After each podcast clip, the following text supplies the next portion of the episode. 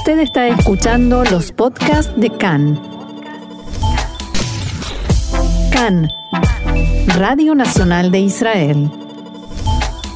Hoy, martes 19 de julio, 20 del mes de Tamuz, estos son nuestros titulares.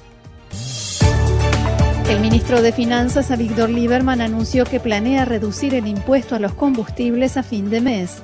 El comandante del Distrito Norte de la Policía, Shimon Laví, renunció al cargo por su responsabilidad en la tragedia de Merón. El presidente de Rusia, Vladimir Putin, visita a Irán y los dos países ya comenzaron a firmar acuerdos de cooperación.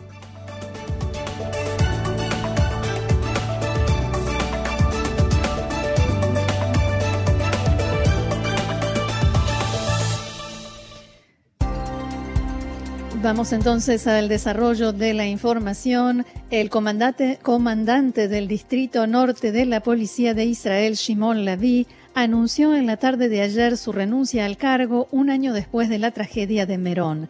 Recordemos que en mayo de 2021, en la celebración del Akba Omer, en el Monte Merón se produjo la mayor tragedia civil en la historia de Israel, una avalancha que terminó con la muerte de 45 personas, hombres, adultos y niños, algunos de ellos por aplastamiento y otros asfixiados. También hubo 145 heridos de distinta consideración.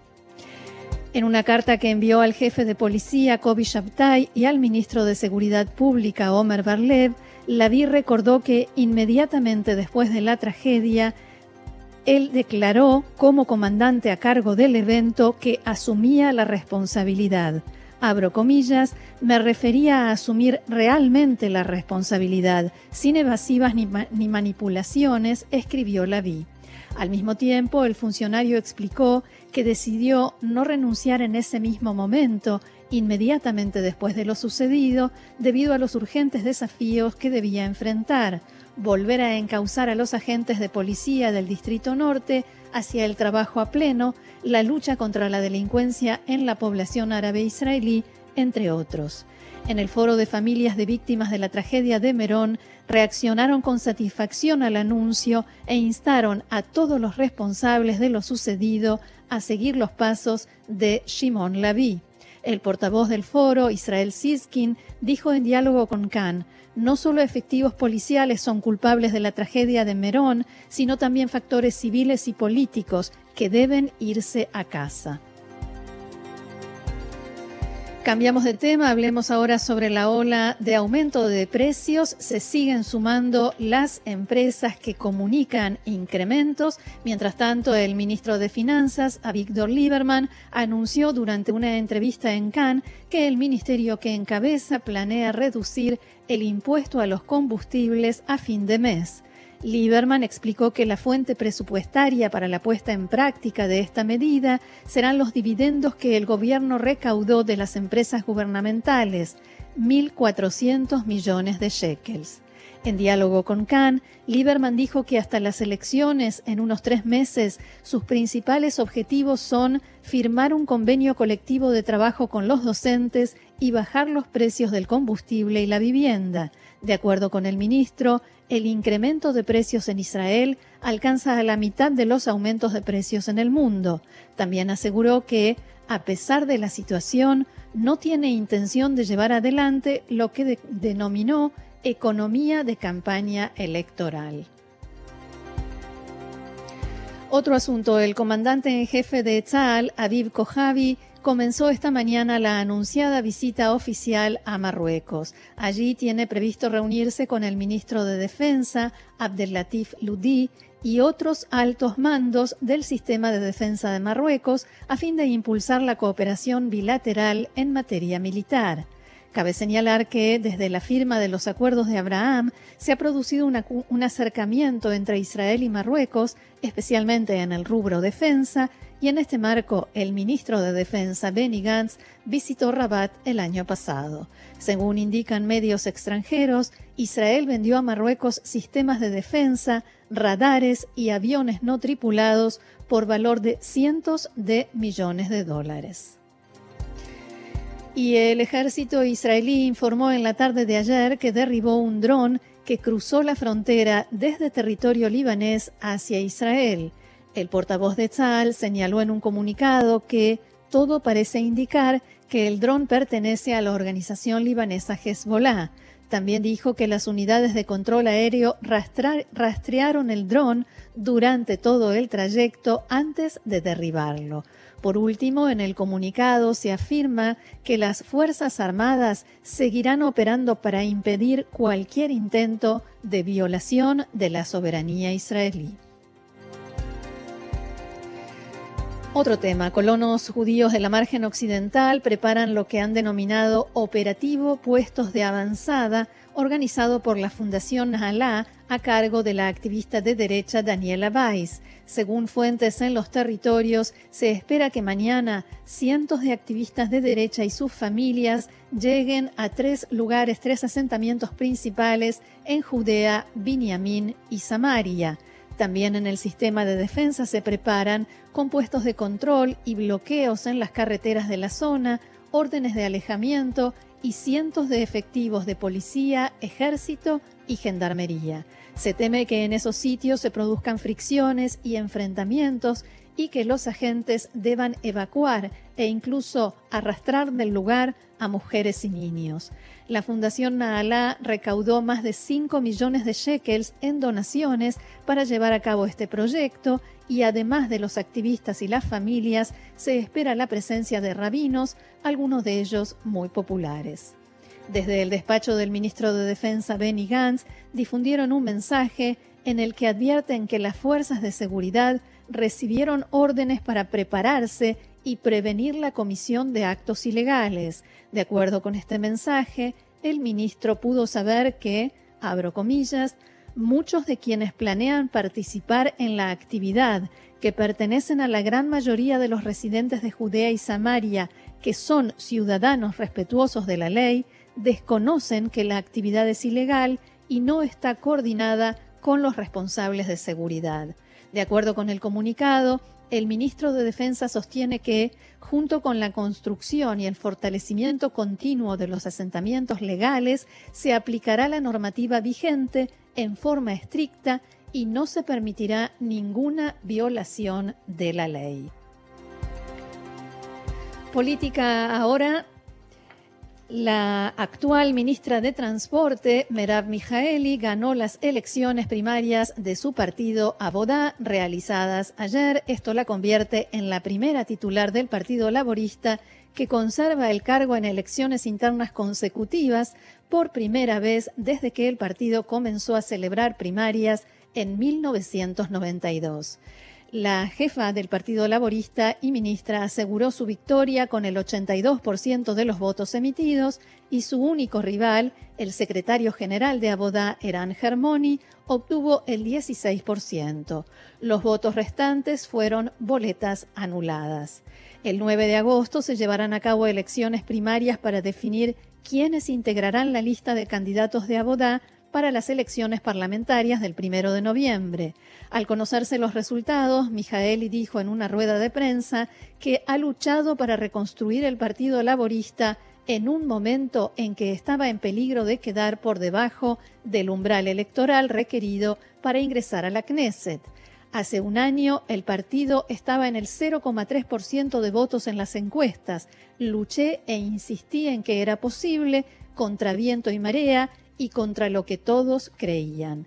Este mediodía, Mijaeli, confirmó que no piensa unirse en una sola lista con el partido de izquierda Meretz, una posibilidad de la que se venía hablando en las últimas semanas. Y en el Likud se confirmó también que Benjamin Netanyahu encabezará la lista del partido en las próximas elecciones. La comisión electoral del Likud, a cargo del ex juez Menachem Nehman, estableció que Dado que solo Netanyahu presentó candidatura a dirigir el partido, no habrá elecciones para ese cargo. Noticias ahora del ámbito internacional, pero que también, por supuesto, ocupan y preocupan a todos en Israel. El presidente de Rusia, Vladimir Putin, visita hoy Irán en su primer viaje fuera del país desde que comenzara la guerra en Ucrania.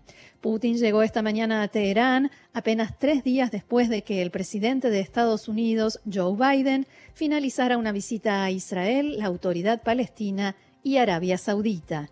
El presidente ruso se reúne hoy con el líder supremo de Irán, el ayatolá Ali Khamenei, siendo esta la quinta vez que estos dos líderes se encuentran.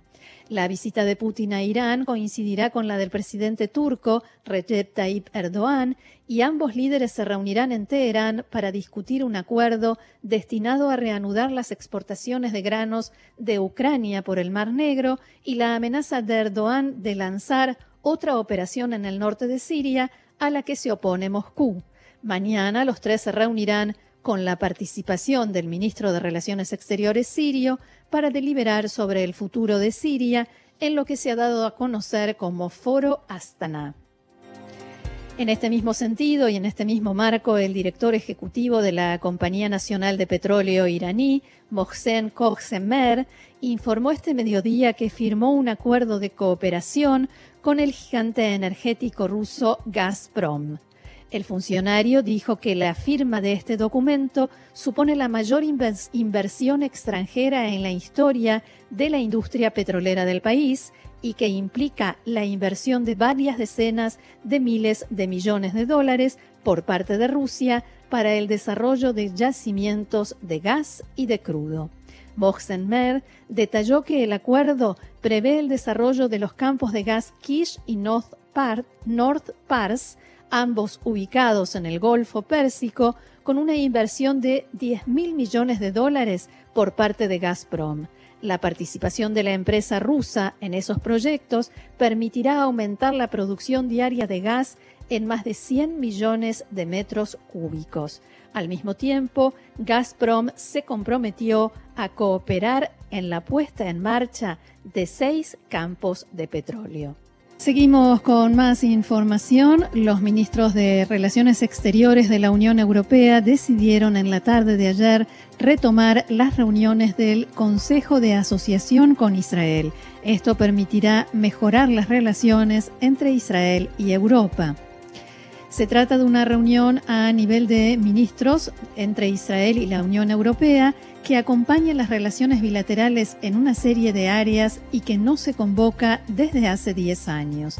El acuerdo de asociación, firmado en 1995, proporciona un marco legal para la relación entre los países europeos e Israel. El acuerdo contiene una amplia gama de temas, no solo económicos y comerciales, sino también políticos, culturales, sociales, de salud y más. El último Consejo de Asociación que se convocó, como decíamos, fue en 2012.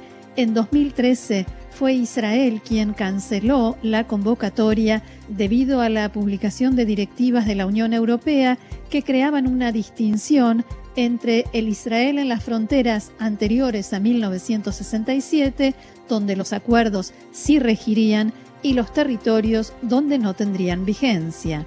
Desde entonces hubo varios intentos de convocar el Consejo que fracasaron principalmente debido al estancamiento de las negociaciones entre israelíes y palestinos y las tensiones entre Israel y Europa.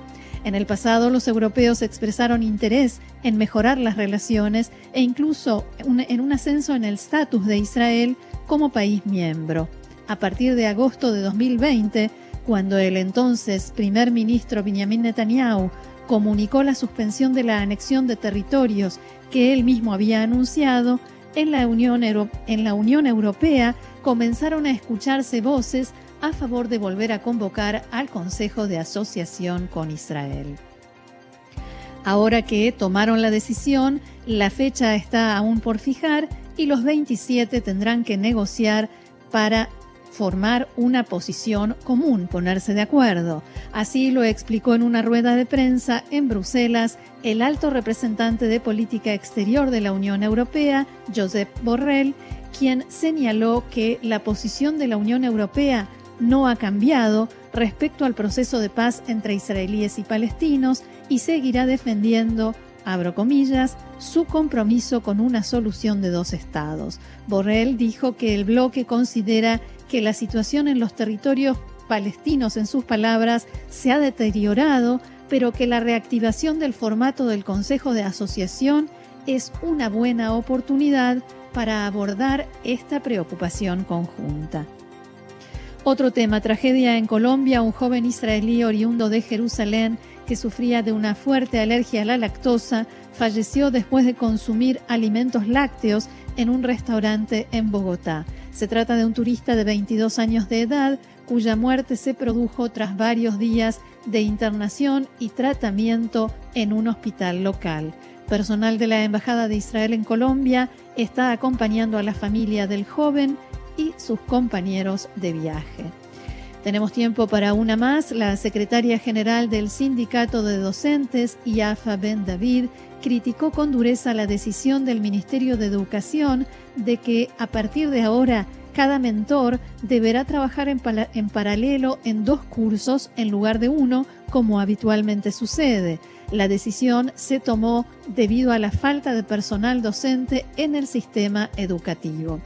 El sindicato advirtió que no permitirá que esta medida sea implementada y anunció que los directores y docentes recibieron instrucciones de no cumplir con los días de trabajo y preparación que deben realizar antes del comienzo de las clases y que tampoco llevarán a cabo reuniones introductorias con padres de alumnos.